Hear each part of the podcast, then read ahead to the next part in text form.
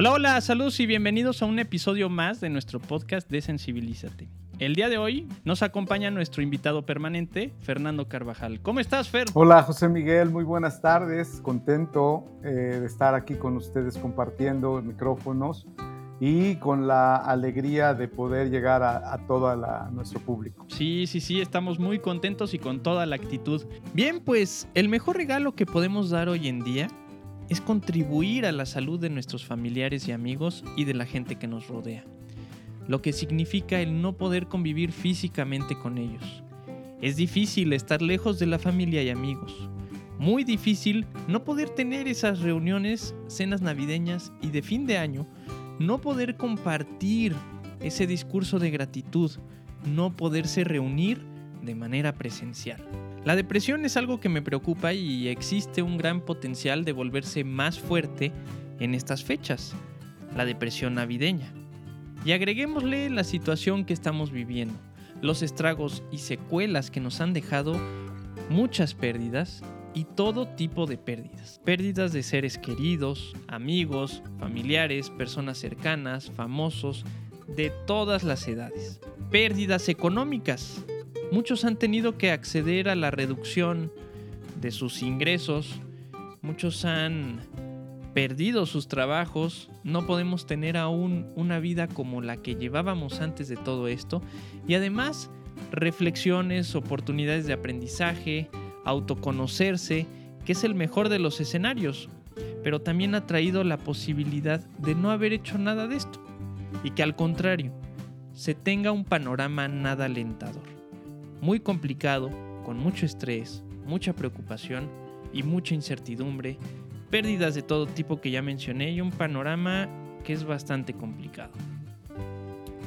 Quiero compartirles un fragmento que encontré en la página del IMSS sobre la depresión navideña de la doctora Rosana Castañeda Mendoza, adscrita al Hospital de Psiquiatría con unidad de Medicina Familiar número 10. Precisó que los síntomas de la depresión navideña son similares a los de cualquier otro tipo de episodio depresivo. Sin embargo, tiene la característica de un patrón estacional, que aparece cuando disminuye la luz diurna, lo que en invierno suele ocurrir en horas tempranas de la tarde. La especialista señaló que alrededor de Navidad y Año Nuevo son los periodos en que más se experimenta la depresión, considerada como un trastorno del estado de ánimo grave, que es causa de sufrimiento mental y no debe ser ignorada como un estado pasajero, pues debe ser tratada por especialistas de manera oportuna. Ahora, nos pudimos haber mantenido muy fuertes durante el año, pero ¿cómo lidiar con estas fechas que se pueden tornar complicadas? Una Navidad sin ese ser querido porque está lejos, no pudo viajar o porque falleció. Hay tantos escenarios, tantas preguntas que de verdad todo esto de pensarlo me preocupa y por eso me ocupó a nuevamente hacerle la invitación a un gran ser humano que ya nos acompañó antes y quiero decirles que es nuestro primer invitado que repite. ¿Por qué? Porque veo mucha necesidad de atacar justamente este lado que es el lado psicológico ante todo lo que estamos viviendo debemos ser fuertes, sacar fuerzas y también quiero mencionar que está bien aceptar que ya no podemos, que necesitamos ayuda. Y para eso están los psicólogos, los psiquiatras, para apoyarnos. Recordemos que terapia no es sinónimo de debilidad, de estar mal, de estar loco, sino de buscar bienestar emocional. Sirve como una medida preventiva para solucionar alguna dificultad. Ir a terapia también sirve para que te fortalezcas desde lo más interno y de esta manera potenciar el crecimiento personal. Es por ello que agradezco mucho que hoy nos acompañe la psicóloga Denise Mejía. Bienvenida Denise, ¿cómo estás? Hola José Miguel, muy bien, muy contenta de poder estar aquí una vez más en este programa con todos ustedes que nos escuchan y pues muy contenta también de que sea un espacio donde podamos hablar todos estos temas tan importantes este, para todos, ¿no? Y creo que el tema de hoy va a estar bastante eh, bueno, bastante interesante, donde romper algunos paradigmas, eh, aprender cosas nuevas y también, ¿por qué no dar algunas herramientas a las cuales pues si lo llegaran a estar necesitando. Uf, eso está excelente. Mientras más herramientas tengamos, es mejor. Así es como yo pienso. Denise, antes de arrancar directo al tema que tenemos el día de hoy, me gustaría comenzar por qué es la depresión y cómo la podemos distinguir, porque creo que nos podemos confundir hasta con la tristeza, pero me gustaría que tú eres la experta, así es que que nos orientes, que nos digas, ¿qué es la depresión, Denise? Sí, claro. Este, creo que es muy importante entender qué es eh, la depresión, en qué consiste, cuáles son los síntomas, porque es muy dado, es muy común que ya está dentro de nuestro lenguaje coloquial, en donde a veces decimos es que estoy deprimido, ¿no? Pero no realmente es una depresión.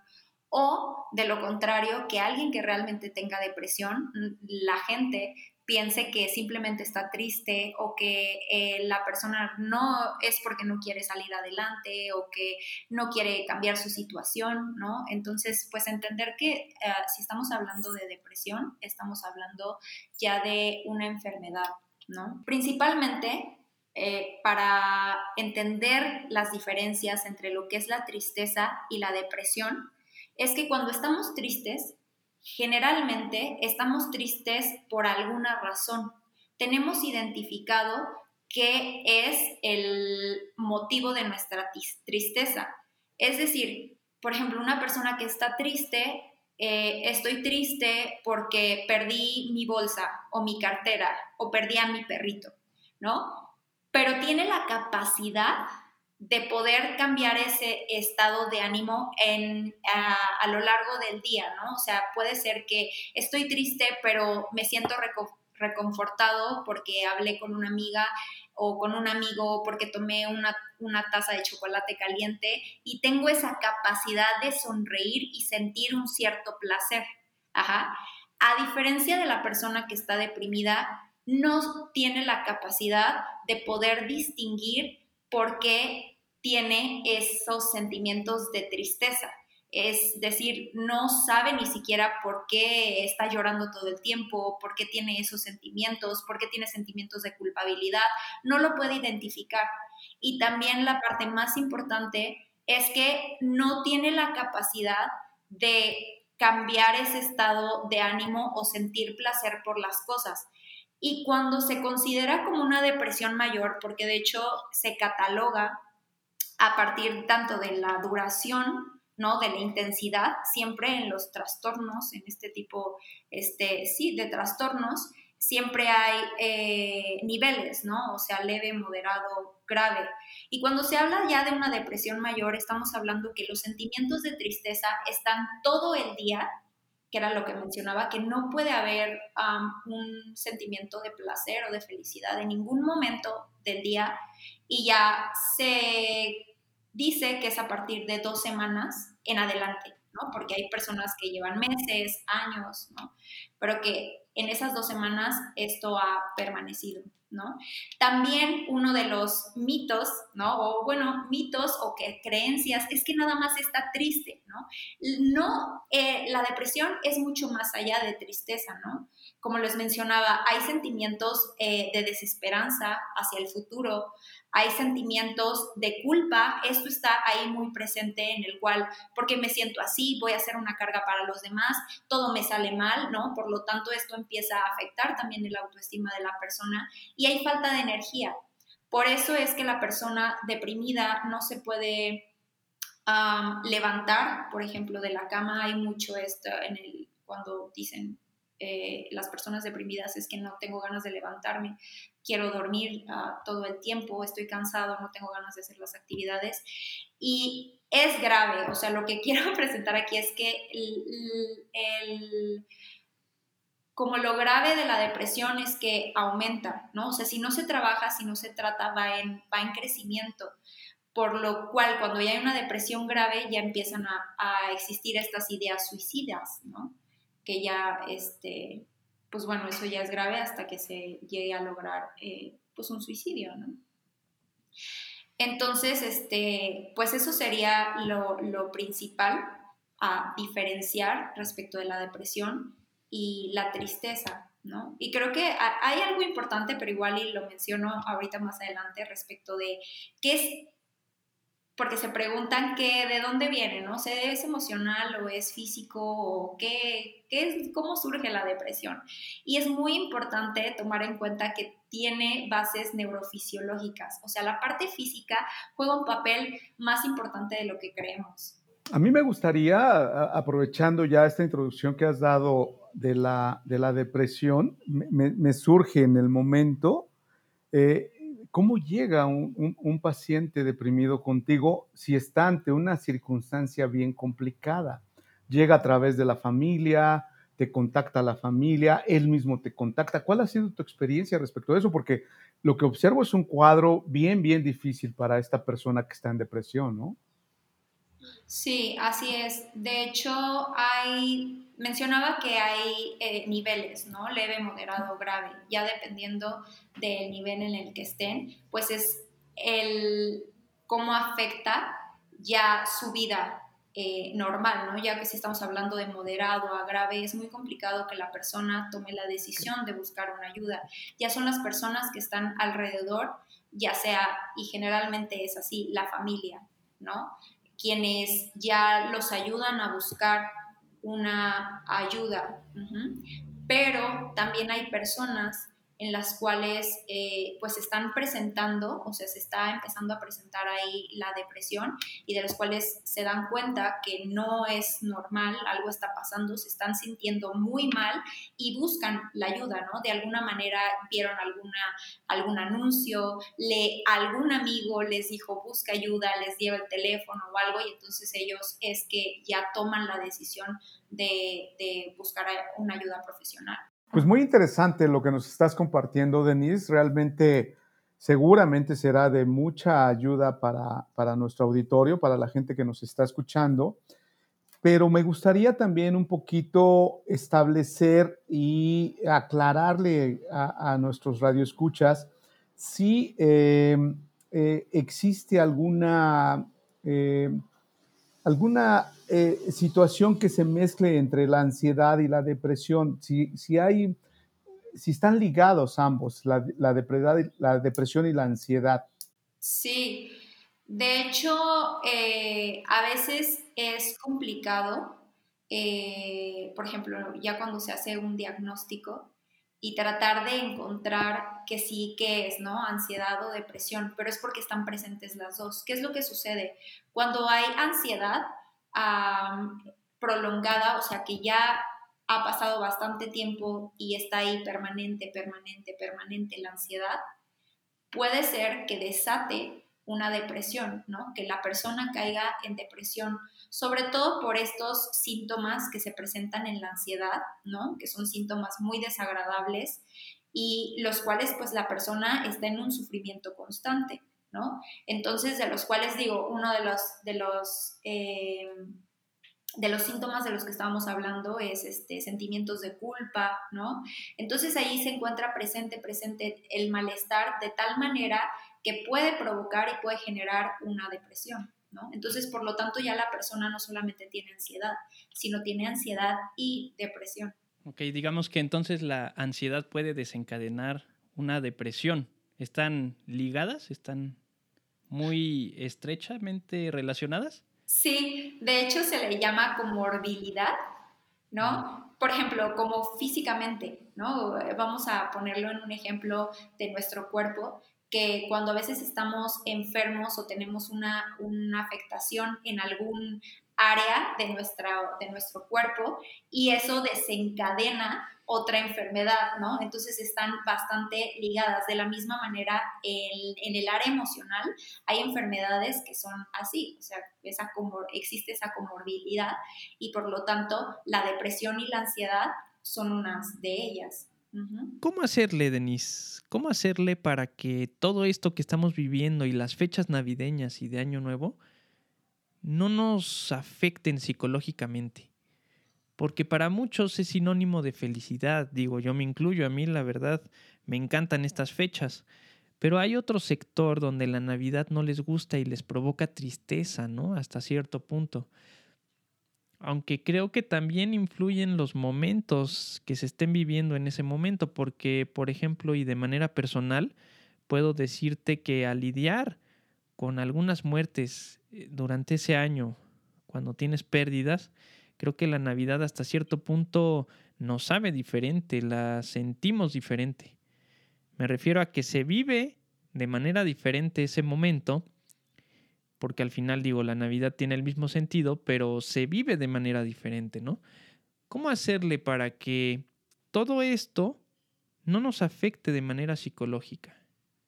Claro, pues esto que llamas, ¿no? Y que los expertos le llaman la depresión navideña o la depresión estacional, justamente es eso, porque la, ciertas estaciones o ciertas fechas, épocas del año, significan como personas y también como sociedad ciertas cosas. Si yo les pregunto para ustedes qué es lo que les significa la Navidad, pues me van a decir un sinfín de cosas y también tiene que ver, como les decía, personal, pero también social. Por ejemplo, la Navidad nos puede representar como estar con la familia, ¿no? El estar compartiendo como familia. También puede, se me puede ocurrir que es celebración, ¿no? Fecha de celebrar, de regalos, este, mucho la reflexión, ¿no? Eh, puede ser, ¿por qué? Porque no solamente es la Navidad, sino también que se está cerrando un ciclo se, está cerrando un año en el cual puede ser motivo de reflexión en el cual que, pues, ¿qué logré? ¿Qué no logré? También, por ejemplo, es pérdidas en muchos sentidos, en, en, el sentido de que ya se va un año más, ¿no? O sea, yo llego a escuchar personas que dicen, es que híjole, y la edad, y entonces si la vida no se para, y entonces yo ya, ¿qué es lo que estoy haciendo con mi vida? Y entonces te llega ahí como toda una reflexión y, y como decías, bien pérdidas, en los cuales hay personas que pues lo, lo, toman como esto, como estar con la familia, reflexionar para bien y todo esto, pero hay personas en las cuales puede ser que no tienen una familia, ¿no? Que no tienen una familia con quien compartir o que no han tenido buenas experiencias previas respecto de las épocas. O por ejemplo, es el gastar y los regalos y todo eso. Y si hay un problema en la economía, de la persona. Entonces es como, híjole, no tengo dinero, puede ser, para, para los regalos, ¿no? y sobre todo también de experiencias previas en los cuales si ha, sucedido un evento importante, ¿no? Justamente en esas fechas, en esa época en el cual se ha perdido algún familiar o sucedió una ruptura, ¿no? Eh, pues bastante importante de la cual regresa la época, regresa el sentimiento, regresa este como nostalgia puede ser igual, o sea, vamos, pérdidas y duelos, en el cual puede ser que de lo contrario de sentirme feliz, me sienta aislado, me sienta solo, me sienta nostálgico, triste, ¿no? Y cuando se mantiene la tristeza por bastante tiempo, que es lo que estábamos diciendo respecto de la depresión, o sea, no es malo estar triste. Aquí la cosa es cuando no la persona no sabe gestionar o no no puede. No tiene los recursos para gestionar esas emociones, entonces se va, es como un hundimiento, ¿no? Justo depresión es hundimiento, ¿no? O sea, en el significado del diccionario, entonces es este hundimiento del estado anímico, ¿cierto? Entonces se va hundiendo, hundiendo, hundiendo, deprimiendo cada vez más hasta llegar a, una depresión real, ¿no? Entonces vamos ahora todo lo que hemos vivido eh, en el año, que han sido justamente eso, aislamiento, pérdidas, este, en la incapacidad de poder estar con nuestra, nuestros familiares porque, pues porque no está permitido. Prácticamente te dicen eso, que en lo menos posible te reúnas con tus, con tus familiares. Y como tenemos en la mente Navidad es igual a reunirme en la cena navideña, es entonces que cómo no, y, y, es el impacto psicológico, el impacto emocional en el cual pues te da tristeza te da nostalgia y no vives de la misma manera como estábamos acostumbrados a vivir la Navidad, ¿no? Entonces es ahí donde preguntabas, ¿qué se puede hacer? Justamente eh, hace rato estaba hablando igual con Fernando, ¿no? De que se me hace muy interesante la palabra de resignificar. Resignificar, eh, pues, cómo celebramos la Navidad, resignificar ¿A qué le, damos importancia? ¿No? ¿A qué le damos importancia en cuanto a, pues sí la, es la cena, pero creo que va más allá, ¿no? O sea, y a veces eh, creo que no le damos como puede ser el valor, por ejemplo, el, poder compartir, sí, es el amor, pero no necesariamente, o sea, es resignificar otra vez la manera en cómo lo celebramos, porque podemos crear nuevas maneras de celebrarlo, crear nuevos este, eh, conexiones, ¿no? Que es lo que hemos hecho últimamente. Eh, esta incapacidad de poder relacionarlos, relacionarnos, perdón, al fin y al cabo somos seres sociales en los cuales necesitamos los vínculos para poder estar bien, justamente para, pues sí, para, para esos eh, este, neurotransmisores del bienestar somos seres sociales, ¿no? Entonces, pero hemos buscado la manera de poder hacerlo y eso es a través de la tecnología, ¿no? Videollamadas, todo eso. Entonces, no aislarnos, no ir así como me voy a deprimir, me voy a aislar porque no voy a celebrar con la familia, pero puede ser crear eh, nuevas maneras, como les decía, una videollamada en el cual nuevas actividades, ¿no? De poder, este, igual hasta entablar relaciones eh, más significativas, más profundas puede ser, porque igual podemos estar juntos en una misma mesa, pero no estamos presentes del todo, ¿no? Entonces, puede ser igual oportunidades para, para, para celebrar de diferentes maneras, ¿no? Eh, esa podría ser una manera. Interesantísimo, súper, súper interesante. Eh, yo quisiera regresar un, un, poquito a, lo, a la parte de la depresión, Denise? Bueno, digo, estamos hablando de la depresión sin duda, pero una pregunta muy, muy, muy directa. ¿Quién dictamina la persona que tiene depresión? ¿Quién dictamina eh, la persona que, sufre de angustia? Porque, eh, vamos, así en, la vida común nos es muy fácil eh, determinar y, designarle a una persona determinadas situaciones cuando en realidad realmente debe ser un un profesional que, determine estas circunstancias y a partir de ahí establecer el camino y las herramientas a tomar para poder salir adelante de esto, ¿no? Sí, claro, es muy importante respecto al diagnóstico, ¿no? Ese es un tema sumamente delicado en el cual por eso precisamente se necesita acudir a un profesional de la salud. Esto estamos hablando de un psicólogo o un psiquiatra en el cual pueda hacer un diagnóstico adecuado. Entonces, hay em, todos los trastornos están así, tal cual catalogados este, por nombre, ¿no? Y como yo les decía, se, se diagnostica qué nivel de gravedad eh, tiene la persona de tal manera que se va a llevar el tratamiento adecuado, ¿no? Entonces, eh, es un psicólogo o es un psiquiatra. ¿Por qué la depresión se trabaja de la mano? Y aquí voy a aprovechar para, para hablar respecto de las bases neurofisiológicas que estaba mencionando en un principio, porque no solamente es una situación emocional, como les comentaba, sino también tiene que ver a nivel cerebral. ¿De acuerdo? Estamos muy conscientes que ahora sí que todo lo que hacemos en cuanto pensamos y el simple hecho de mover mi mano lo dirige mi cerebro. ¿Estamos de acuerdo en eso? Sí. Entonces, nuestro estado de ánimo, también nuestro cerebro tiene este, mucha injerencia en este, ¿no? De no para minimizar o para decir es simplemente físico, no, porque trabajan de la mano, ¿no? La parte emocional con la parte física es como igual, o sea, como son uno mismo, vamos a tratar de, tomarlo en cuenta así. Eh, tenemos todos unos neurotransmisores que generamos, o sea, no es que con alguna, con algo nosotros podamos este, adquirir esos neurotransmisores. Yo creo que todos hemos escuchado hablar respecto de las hormonas de la felicidad o sustancias de la felicidad. Por ejemplo, se dice mucho que al hacer ejercicio te genera cierto bienestar, ¿no? O al comer eh, chocolate, pan, todo esto. Pues estos neurotransmisores que justamente son serotonina, dopamina, etcétera, tenemos cierta cantidad, todos digamos que tenemos como ciertos unos envases en los cuales si tenemos ese nivel de esas sustancias, nuestro estado de ánimo está adecuado, ¿no? O sea, podemos funcionar, nos podemos poner tristes, que era lo que decía, les comentaba, pero de todas maneras están en nivel adecuado, por lo tanto yo puedo y tengo esa capacidad de poder restablecerme, ¿no? ¿Qué es lo que pasa en la depresión? que esos niveles, esos neurotransmisores se han disminuido.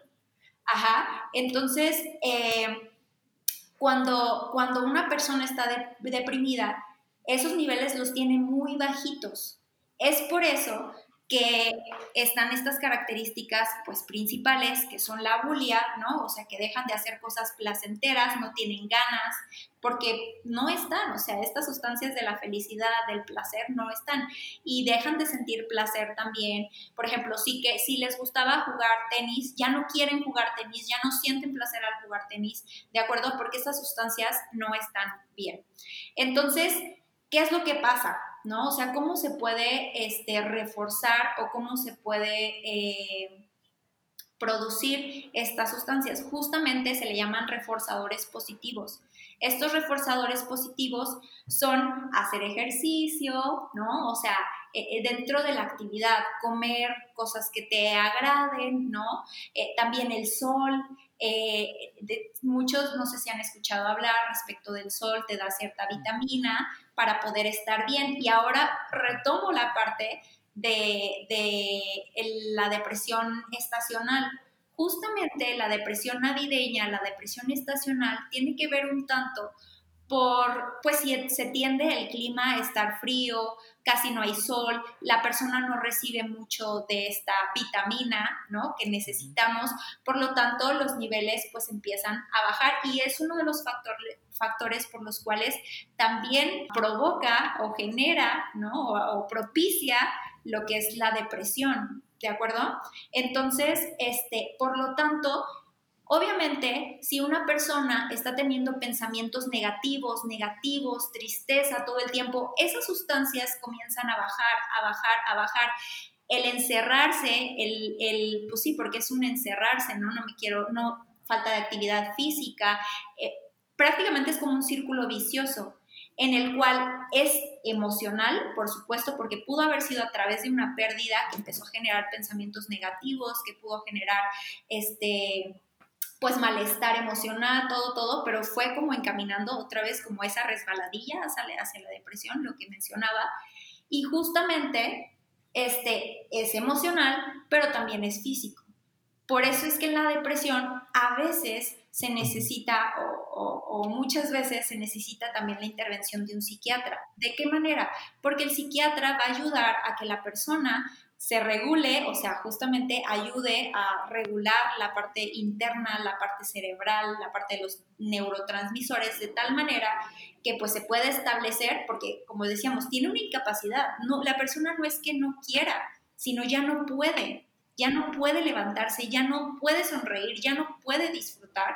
Entonces, si el psiquiatra puede regular esas sustancias, en terapia se empieza a trabajar la parte emocional, de la cual muy posiblemente este, haya sido pues el inicio de todo y si no, aunque haya sido a partir de lo físico, lo físico impacta directamente a las emociones, ¿estamos de acuerdo?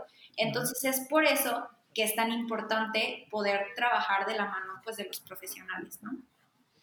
Digamos que es, es, un proceso. Me encantó, me encantó cómo lo explicaste. Muy, sí, muy digerible, muy sencillo de, de entender, ¿no? Entonces, Denise, me queda súper claro que debemos trabajar en conjunto con un profesional. ¿Cómo podemos nosotros aportar o qué podemos hacer para que esos pensamientos, esos sentimientos que no nos permiten estar felices se vayan? ¿O cómo los podemos controlar? Ajá, ¿cómo lo podemos controlar, Denise? Y, le agrego yo la parte de si tiene que ver con la neuroplasticidad, esta circunstancia que estás compartiéndonos. Sí, sí, también tiene que ver con esto y porque digo, todos tenemos neuroplasticidad, ¿de acuerdo? Todos. Y creo que también un factor importante respecto de qué determina que una persona se deprimió ante una pérdida y otra persona no, también tiene que ver con la resiliencia, ¿no? O sea, porque todos tenemos un nivel de resiliencia. Y no quiere decir que sea malo. Definitivamente unas personas tienen un nivel de resiliencia pues más ajá, pero la idea es ayudar a crear esos niveles de resiliencia este, pues mayores, ¿no? A, a, a estas personas y eso pues bueno, es en terapia, ¿no? Y, respecto a la pregunta que, hacías, José Miguel, este, de cómo, cómo hacerle, hay recomendaciones específicas que se pueden, que se pueden hacer. eh, sobre todo para las personas que están pasando por estas, pues que se identifican con esto, que puede ser que les esté costando más trabajo, este, que estén luchando con estas fechas, pero que definitivamente es importante cuidar pues su salud mental. Primero es validar las emociones, ¿no? Este, validar las emociones en cuanto a, eh, pues si estoy pasando por momentos de tristeza, nostalgia, etcétera, que, que, por ejemplo, sobre todo las personas que han tenido pérdidas, ¿no? cualquier tipo de pérdida. Entonces, este, validar las emociones que estoy sintiendo y entonces está bien y lo voy a expresar porque también esa es otra, ¿no? O sea, mucho puede ser que no expreso, no expreso, no expreso, no expreso, pero lo voy guardando, guardando, guardando y entonces es por eso que, pues ahí pues, se puede caer de manera más fácil, ¿no? En la depresión. Entonces, la otra sería que a pesar de todos los sentimientos no tan placenteros que se puedan estar experimentando eh, ahorita, ¿no? O sea, como yo les decía, pues puede ser que no me pueda reunir, puede ser que no este, pueda hacer esto o lo otro, pero también darle espacio a otros sentimientos, ¿no? O sea, como la alegría, amor, sobre todo la parte de la esperanza, ¿no? Este, gratitud, eso es algo que ahorita mucho, ¿no? Digo, ahorita en el medio donde, de igual donde me manejo, muchos psicólogos están promoviendo el, el, el, el hacer listas de gratitud, ¿no? El ser agradecidos, porque porque cuando tú eh, tienes ese sentimiento o empiezas a promover la gratitud hacia lo que sí tienes, a lo que, al valor, a lo que eres, la familia, etcétera, este, empieza a cambiar como un poco esa perspectiva, ¿no? De todo es gris, todo es sombrío, ¿no? Entonces esa gratitud ayuda a cambiar este, la perspectiva y los sentimientos que se provocan internamente. Este, Puede ser practicar actividades de autocuidado, ¿no? También podría ser, eh, mucho se da eh, en estas épocas, digo, no sé qué tanto, pero, pero muchas personas es que pues tratan de festejar y es mucho el consumo del alcohol y mucho este, también la alimentación, ¿no? que comen de todo, ¿no? Por los nutriólogos dicen, pues tenemos muchos problemas en esta época porque la dieta definitivamente que se rompe, pero igual tener cierto, tratar de tener cierto equilibrio con esto. Porque el alcohol, a pesar de que pueda hacer que se te olvide el problema eh, momentáneamente, está súper estudiado, súper comprobado que tiene consecuencias a, la larga. Y entonces el bajón, o sea, es como un shot que te sube, se te olvida lo que sea, pero cuando viene el bajón, viene más fuerte. Entonces, si ya traes problemas, viene el bajón y definitivamente que va a ser un resultado muy malo, ¿no? Por ejemplo, si ha habido, si alguien de ustedes, que alguien que está escuchando, ha tenido alguna pérdida, ¿no? Algún, este, pues sí, alguna pérdida eh, también de alguna persona querida y todo, es muy importante eh, y se puede implementar, realizar algún tipo de ritual o actividad que permita honrar la memoria y recordar con amor al ser querido, porque los rituales dentro de los duelos y no me quiero desviar mucho, pero son muy importantes para poder procesar el duelo. Y ahora que no se ha podido, porque los funerales, porque este, pues no, no, no se pudo hacer de manera bien, precisamente pues por la sana distancia, porque no, lo, no se permitía, entonces no se podía elaborar bien el ritual, por lo tanto, pues el duelo, ¿no? Entonces llevarlo a cabo, ¿no? otra vez voy a la parte de resignificar, de tal manera que hacer ese, ese propio proceso en casa puede ser, ¿no? Y pues igual, este, tendría muchísimos más, ¿no? Eh, eh, respecto de las horas de luz. Por ejemplo, yo mencionaba que las horas de luz son muy importantes. Igual no puedes salir tanto a, a, la calle o lo que sea, pero sí dejar pues que te dé un poco el sol, ¿no? Este, y pues bueno, eso sería, eso sería un poco lo que les aconsejaría. Excelente, excelente, muy interesante lo que nos compartes. Muy importante estos puntos que, nos mencionas sobre resignificar y la gratitud. Eh, para mí creo que juegan hoy un papel fundamental y creo que muchas veces enfocamos mucha energía y tiempo en lo que no tenemos, lo que nos hace falta y nos quedamos en esta postura en lugar de ver qué es lo que tenemos ahora, por qué cosas puedo hoy agradecer, que hoy las tengo, que siento esa gratitud de tenerlo y disfrutarlo, ¿no? E intentar enfocarnos hacia, hacia ese punto. Y bueno, sí, es importante también lo que mencionas sobre los funerales, las despedidas no se pueden llevar a cabo como estábamos acostumbrados, a dedicarles ese proceso que conlleva el duelo, a esos sentimientos y que no se puede realizar como antes. Es una serie de eventos que se acumulan y que ahora a final de año reventarán y es por eso que se me hizo importante tener este episodio. Te agradezco mucho, Denise, estos últimos tips. Estoy seguro que serán de gran ayuda para muchos. Y también lo que hemos venido repitiendo, ir con un experto, ir con el psicólogo, ir con el psiquiatra, quitarnos etiquetas que mencioné al inicio, porque al final es para nuestro propio bienestar y estando bien cada uno de nosotros, por ende estará bien la gente que nos rodea. Ahora, antes de irnos, Denise, ¿cómo puede encontrarte la gente en las redes sociales o cómo se puede poner en contacto contigo para tener eh, terapia contigo? Sí, claro, pues este, yo estoy en todas las redes sociales como Salud Elemental con un punto en L punto mental. Este, ahí me pueden encontrar. De hecho, eh, mi página web Ahí pueden hacer cita conmigo para tomar terapia, que es saludelemental.net. Ese no tiene ningún punto de seguido, saludelemental.net. Ahí eh, directamente los puede llevar a ponerse en contacto conmigo para que, para que puedan agendar ahí alguna cita. Y, pues así está. Y subo información, todo para que igual herramientas. Ah, excelente. Pues ya lo saben, ya saben dónde contactar a Denise. Gracias, Denise, por tu tiempo, por compartir tu experiencia y conocimientos, por compartir esas herramientas, esos consejos, por tu compañía y tu disposición. De verdad, siempre muy agradecidos contigo. Muchas gracias, Denise. Sí, pues muchísimas gracias a ustedes, siempre es un gusto, súper interesante, ¿no? Poder tener un espacio aquí para reflexionar y sobre todo esto, ¿no? O sea, de verdad que este, a mí me interesa mucho que la gente pueda conocer, ¿no? Pueda verlo desde otro panorama y pueda tener otras opciones. Así es. Pues muchísimas gracias. Muchas gracias, Fer. Gracias como siempre por estar y por ser. Muchas gracias, amigo. Gracias a ti, José Miguel. Gracias a Denise y disfruten mucho estas fiestas y busquen ayuda en caso de que lo requieran. Ya escucharon los datos de Denise. Extraordinaria terapeuta les va a dar una extraordinaria guía. Muchas gracias. Pues bueno, les deseo a ustedes dos y a los que nos escuchan una Navidad y un año nuevo llenos de salud, de bienestar y que todos estamos atravesando por esto. Tengo la esperanza que para el próximo año sea lo más cercano a esa normalidad de antes, antes de todo esto.